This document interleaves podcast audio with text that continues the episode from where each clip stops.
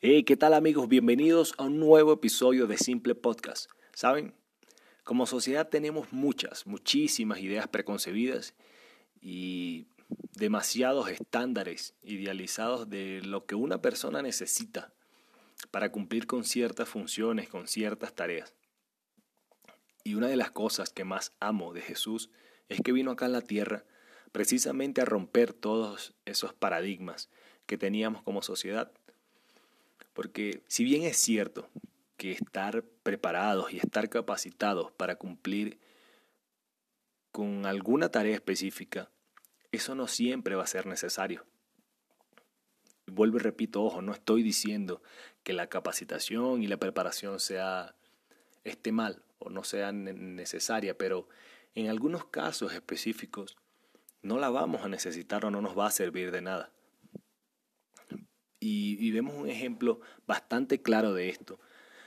En el libro de Lucas, en el capítulo 8, a partir del versículo 26, hay una historia en la que cuenta que Jesús está llegando a, un, a una aldea y a la entrada de esa aldea hay un hombre que por mucho tiempo ha estado poseído por demonios. Eh, vemos que el hombre se le acerca a Jesús y el demonio a través de ese hombre comienza a, entablar una conversación con él. Eh, bueno, lo cierto es que le pide que por favor no se deshaga de él, que lo envía a unos cerdos que estaban por allí cerca. Jesús lo envía a los cerdos que estaban por allí cerca y unos hombres que estaban por allí viendo toda, toda esa escena se van corriendo al pueblo a contarles lo que habían visto. El pueblo impresionado por lo que las personas le cuentan, van corriendo todos a donde estaba eh, Jesús. Y me imagino el shock de las personas al ver a una persona que toda su vida ha estado, estuvo, mejor dicho, poseída por demonios, verla en sus cabales, verla en su sano juicio, sentada a los pies de Cristo. El shock de las personas fue, supongo, que fue bastante grande y eso trajo temor en ellos. Y lo único que, lo único que hacen es pedirle a Dios que por favor se vaya, a Jesús, que por favor se vaya y que no quieren, no quieren que, que Él esté allí porque sintieron temor por lo que Él había hecho. Jesús decide hacer caso a su petición y una vez que se van, el hombre, lleno de agradecimiento, le pide a Jesús, le suplica que por favor le permita ir con ellos. Pero me encanta acá porque hay algo, veo un trasfondo en el que Jesús de pronto sabía que ya iba a ser rechazado por esas personas. Y le pide a ese hombre, al cual nadie hubiese dado nada por él, al cual nadie hubiese apostado por él. Le dice, mira, vete a tu casa y cuéntale a tu familia, a todo tu, a todo tu entorno, lo que yo he hecho por ti. Y el hombre fue y e hizo caso a la petición que Cristo le hizo, por, por el mismo hecho que de pronto Cristo ya sabía que iba a ser rechazado. Eh, dejó a ese hombre en representación de él para que a través de su simple historia, simple entre comillas, eh, le hablara a las personas de lo que del poder tan maravilloso de Cristo, de lo que Él puede hacer en nuestras vidas.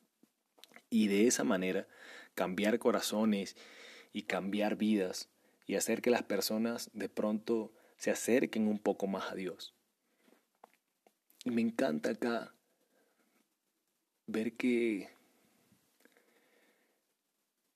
que Dios no se fija en nuestro pasado, Dios no se fija en nuestra condición, sino Él simplemente se fija en lo que quiere hacer a través de nosotros. Y también demuestra que no siempre va a ser necesario eh, ir a otras personas y predicarles con mensajes grandilocuentes, con, con un mensaje extravagante, porque no siempre va a ser lo que las personas necesitan, como les decía al principio, la, preparación y la capacitación son buenas. No estoy diciendo que sean malas, pero no siempre va a ser necesario. A veces las personas necesitan una historia con la cual se sientan identificados. Y es por eso que Dios agarra personas, elige a personas imperfectas para que para hacer una obra perfecta a través de ellos. Y quiero motivarlos, chicos, a que no se cierren a sus experiencias pasadas. Utilicemos nuestras, nuestras experiencias pasadas, esas cosas que nosotros catalogamos como, como malas, y dejemos que Dios a través de eso pueda de pronto no cambiar, pero sí hacer mucho más llevadera la vida de otras personas, que puedan rendir sus corazones a Dios porque se sienten identificados con lo que Dios ha hecho a través de nuestras vidas, a través de personas comunes. Y amo eso. Siempre digo que Dios hace cosas extraordinarias con personas ordinarias, con personas comunes y corrientes. Así que solamente los quiero incentivar a eso, a que dejen de llevarse por lo que la sociedad dice, por lo que nosotros como seres humanos hemos creado como, como estándares, como, como una figura ideal de lo que se debería ser. Y comencemos a vernos como Dios nos dice que debemos ser. Así que abran sus corazones, dejen que la simplicidad de Dios cambie de manera impresionante sus vidas y de esa manera y a través de ese cambio que Él hace en sus vidas, pueda también cambiar para bien la vida de otras personas. Así que si les sirvió de algo, si les ayudó de algo este, este audio, compártanlo con sus amigos, con sus familiares, en las redes sociales. Nos vemos y nos oímos en un próximo episodio. Un abrazo para todos chicos, bendiciones.